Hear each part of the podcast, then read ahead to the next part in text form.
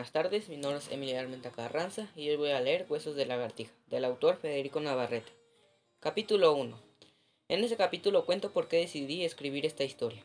Queridos hijos y nietos míos, esta es la historia de la conquista de México, nuestra ciudad, y de la derrota de los mexicas, nuestro pueblo.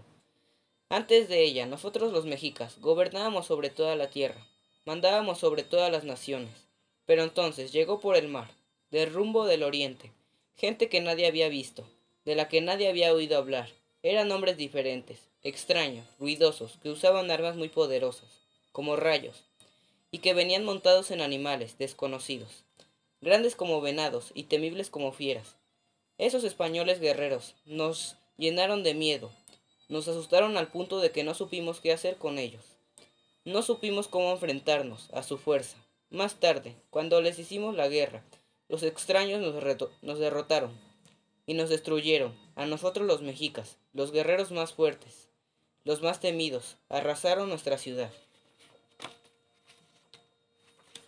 y nuestras casas, se apoderaron de nuestras riquezas y tomaron a nuestras mujeres, derribaron a nuestros dioses y quemaron nuestros templos. Así cayó nuestra ciudad, la famada México. Y así calle, así cayeron sus grandes mitades, Tenochtitlan y Tlatelolco. Todo eso lo vi yo, Francisco Cuetzpalomit, el viejo, su abuelo. Yo lo sufrí y lo lloré. Yo viví hambres y miedos. Yo combatí y fui herido. Yo maté a varios de los enemigos. Y ahora han pasado tantos años que soy el único que lo recuerda. Quienes lo vivieron conmigo, quienes vivieron esos tiempos, mis padres, mis hermanos y mis amigos, han muerto todos. Su carne ha regresado a la tierra y sus ánimas han, sido, han ido al cielo, junto a Dios, nuestro Señor. Pues todo eso sucedió, en verdad, hace ya mucho, en los años del Señor, 1519, 1520 y 1521. Que nuestro antiguo calendario eran los años 1 caña y 2 pedernal y 3 casa.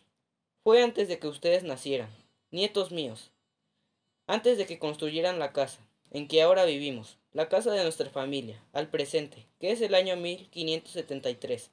Ustedes me preguntan si en verdad conocí esos tiempos, si en verdad existió una época en que no había españoles en esta tierra, y en que nosotros los mexicas éramos los guerreros más valientes, y todos los pueblos nos temían y nos obedecían. Si en verdad recibíamos todas las riquezas y tributos de las regiones más lejanas, desde las costas y las montañas y los bloques, y me preguntan también si había fiestas como ahora, si los niños eran diferentes a ustedes, si también comíamos maíz, frijol, chile, calabazas y jitomates.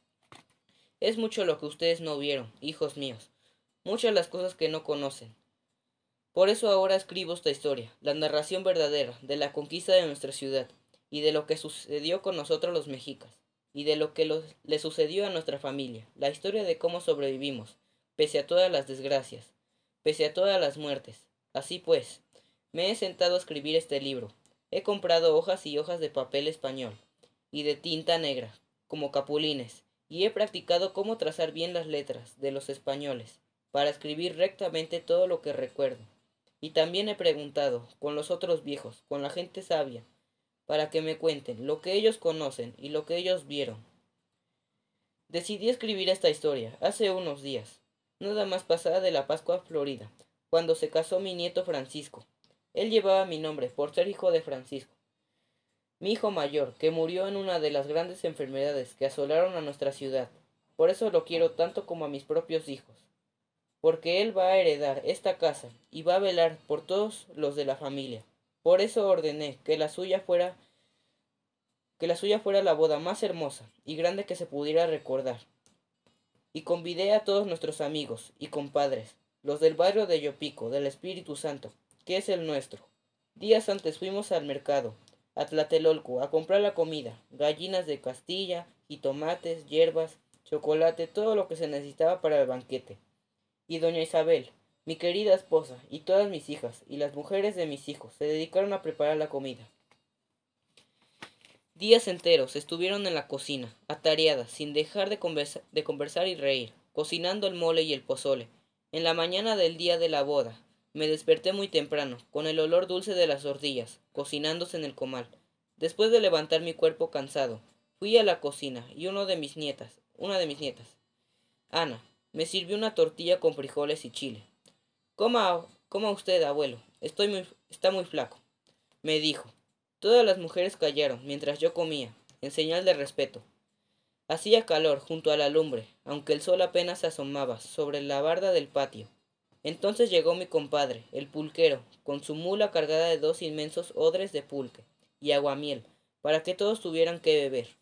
Después fui a, a tomar mi baño de vapor, y me restregué con ceniza y hierbas, pues quería estar más limpio que nunca. Me puse mi casa blanca, mi camisa blanca, de brocado.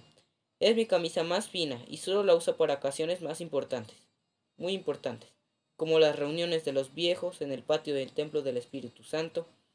En esas reuniones discutimos y decidimos las, las cosas de nuestro barrio, dónde vamos a tomar agua, cómo vamos a repartir tierra, las tierras, cómo vamos a pagar el tributo al virrey y a sus ayudantes. En esas reuniones escucha mi voz, pues todo el mundo reconoce mi experiencia de anciano, de hombre que ha vivido mucho y llevado a cabo muchas obras y todo todo mundo me respeta. Por eso me vestí así, para que todos supieran que soy un anciano respetable, un hombre de palabras fuertes, un guía de la de la gente, alguien que conoce las cosas y las enseña a los demás. Por mi parte sería todo, gracias.